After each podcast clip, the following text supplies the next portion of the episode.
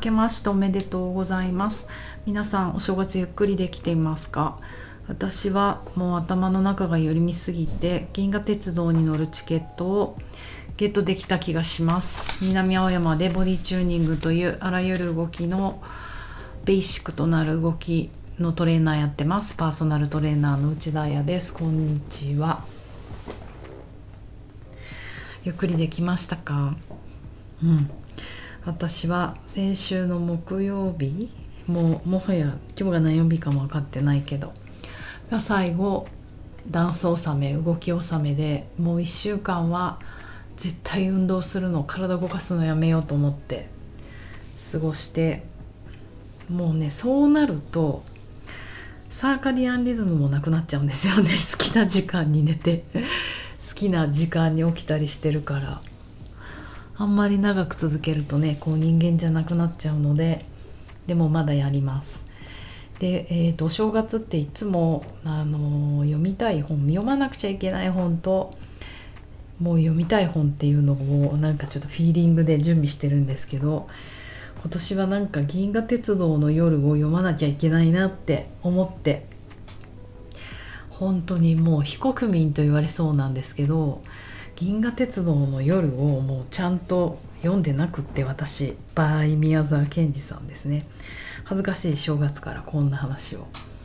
なんか前そうだ星の王子様の時もあの話したかもしれないんですけど結構そういうね王道を子供の時に読むべき王道を飛ばしてしまっていて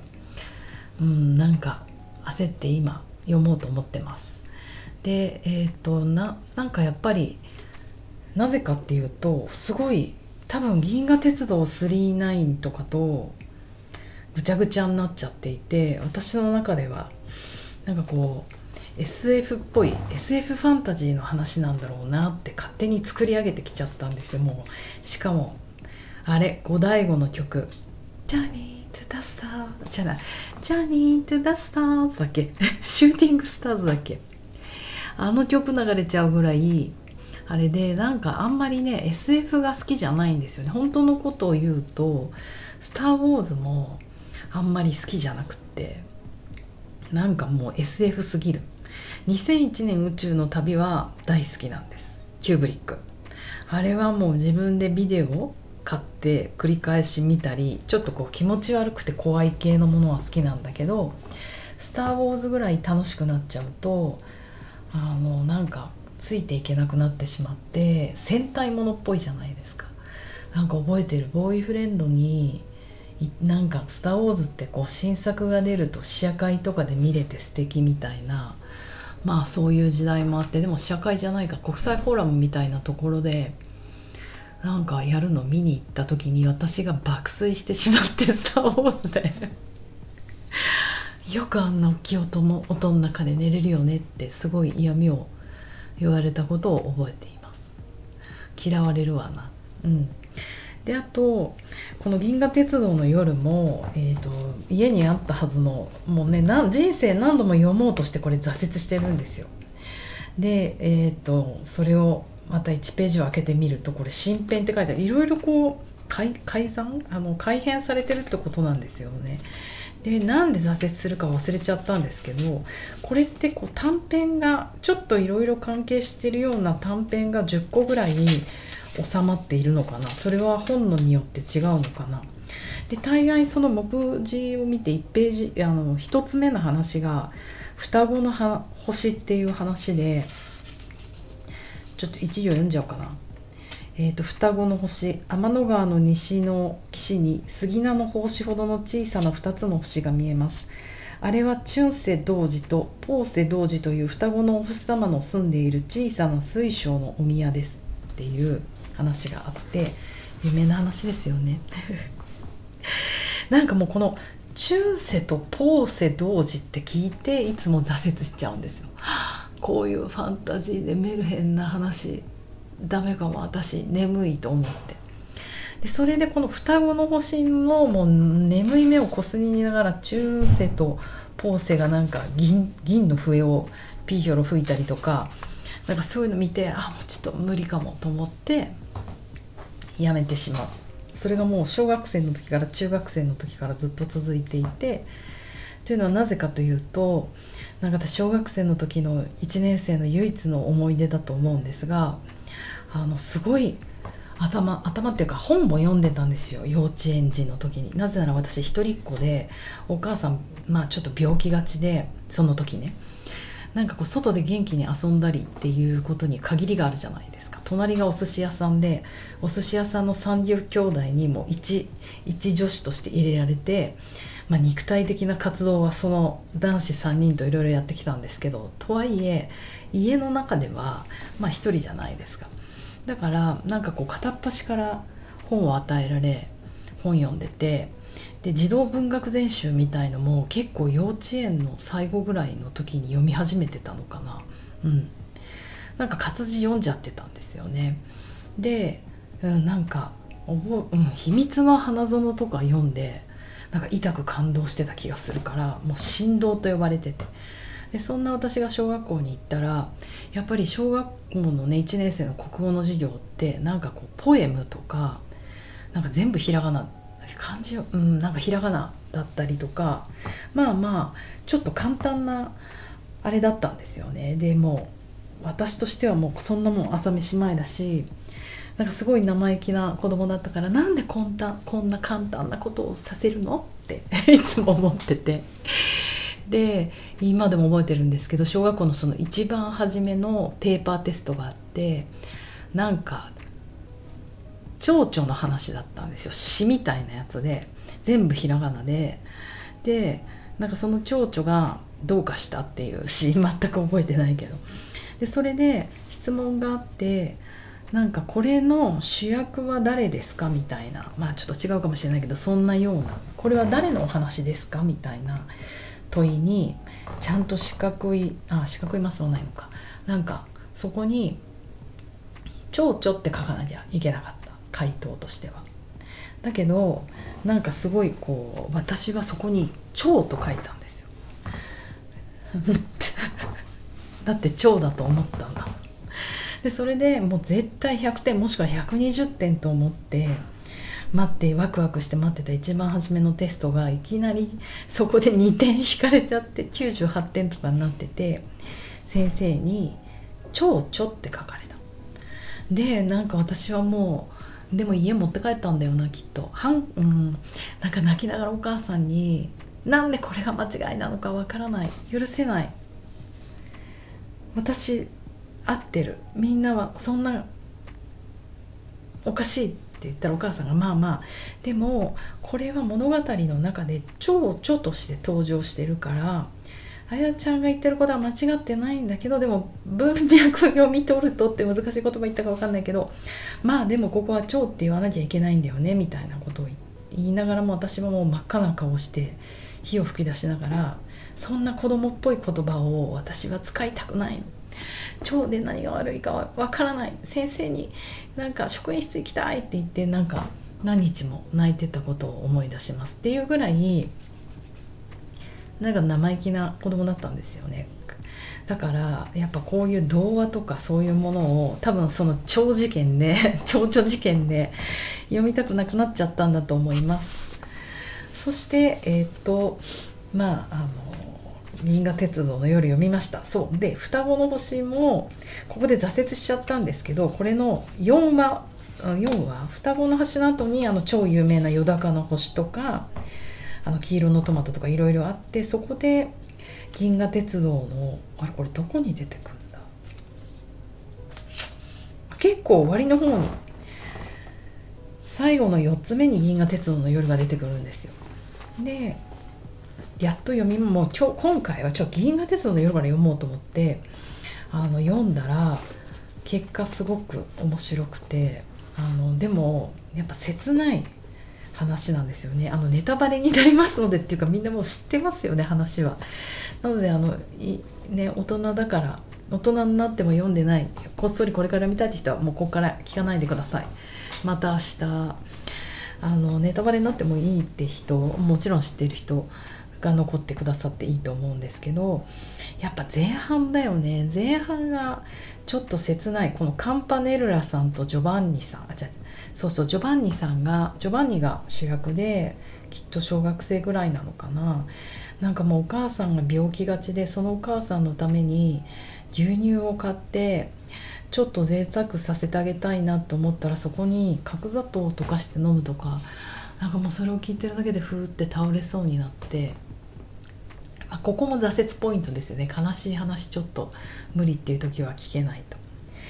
でも、えーとまあ、究極に簡単に言うとそんなジョバンニとあとお友達のカンパネルラさんカンパネルラがえっ、ー、とまあひょんなことから銀河鉄道に乗って旅して戻ってくる話っていう話なんですけどざっくり思いっきりざっくり。でもなんか本当あのそんなに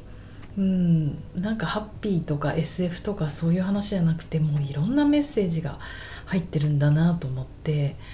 うんなんか私やっと大人になってこの銀河鉄道に乗れたなって感じがしました。あのしかもやっぱお正月に読んでよかった。やっぱり仕事ガツガツしてたとかなんか息も怠大だった年末に読むともう多分この乗るところまでたどり着けない。悲しそうに牛乳運んでるとこもしくはそのそれ以前のチュンセとポーセにやられてしまって あの乗れなかったけどなんかやっぱねいいですね。こうやって時間がある時にいやいやちょっと読むよと思って読むとものすごくメッセージがいっぱいあってなんかあの本当銀河を旅する話鉄道の話なんだけど宇宙だけかと思ったら何、うん、その天の川には気境がなんか風に揺れてたり林道がさなんか揺れていたりとかあとお魚のマスとか鮭とかも飛んでいたりとか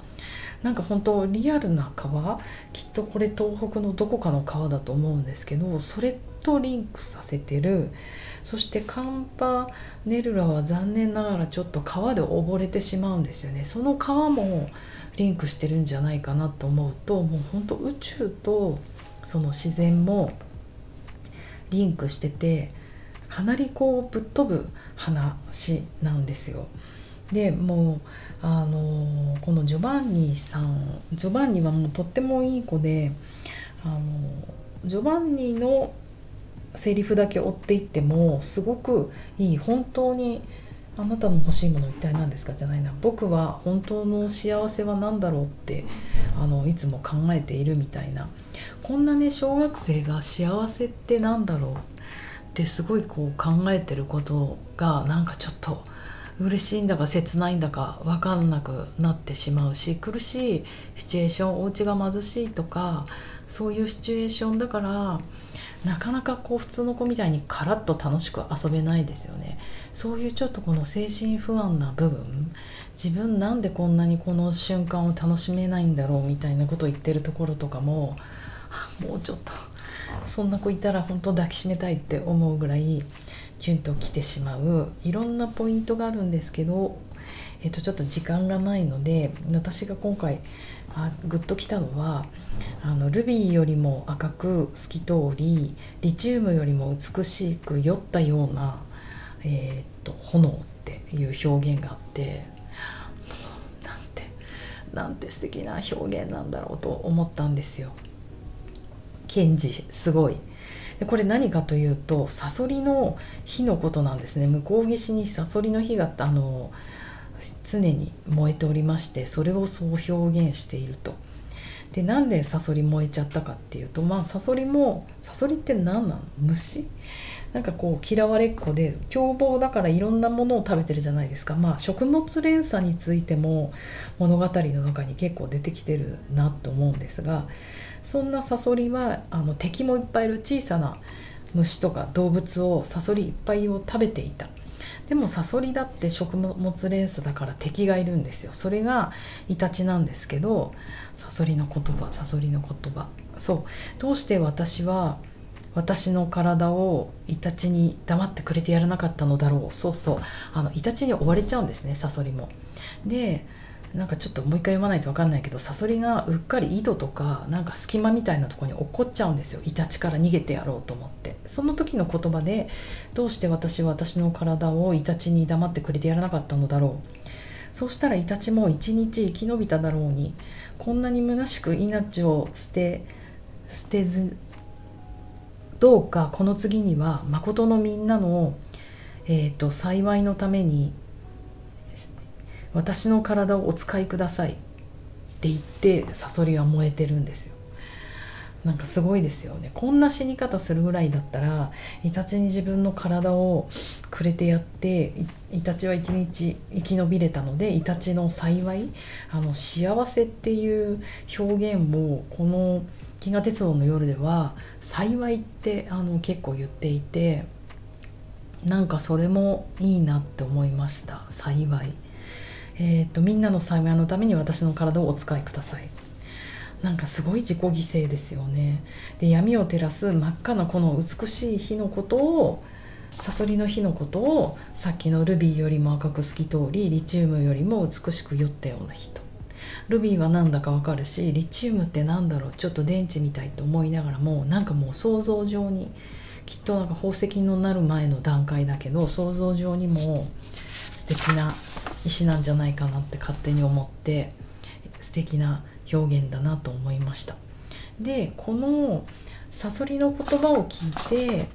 えーと、主人公のジョバンニがあの自分も人のために生きよう人のために体をなんか使い尽くそうみたいな発想になっていく。で結局最後みんななんか本当の幸いって一体何だろう？人のために何かすることでは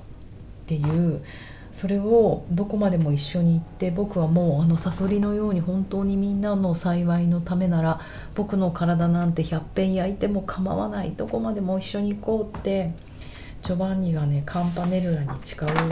ていうところなんですよね。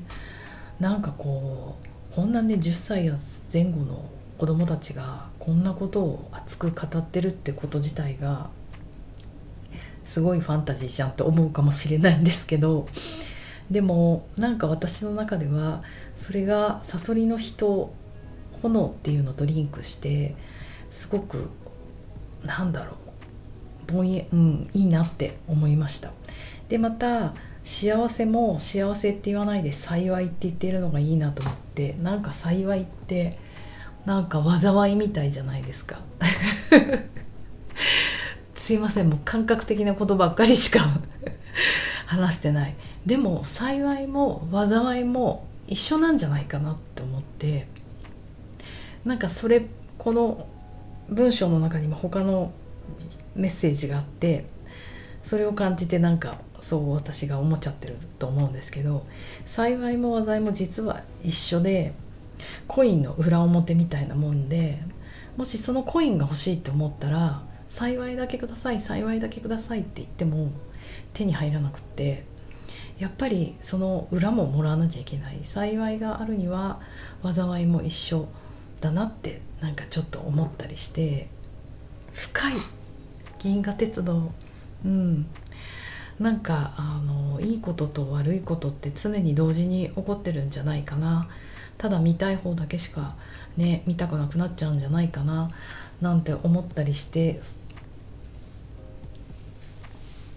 そんなお正月です。すごい。いつもの2倍の時間話してしまいました。お正月早々。なんかこうあのあんまり体と関係ない話しますけど。でもね体を燃やすほど人のために何かしたいって言ってる言葉にもあのすごい突き刺さったので。私もなんかそうやって体を燃やすほど夢中になれること今年もやっていければいいなと思いました。ではまた明日。うまくしゃべれなくてすいません。じゃあね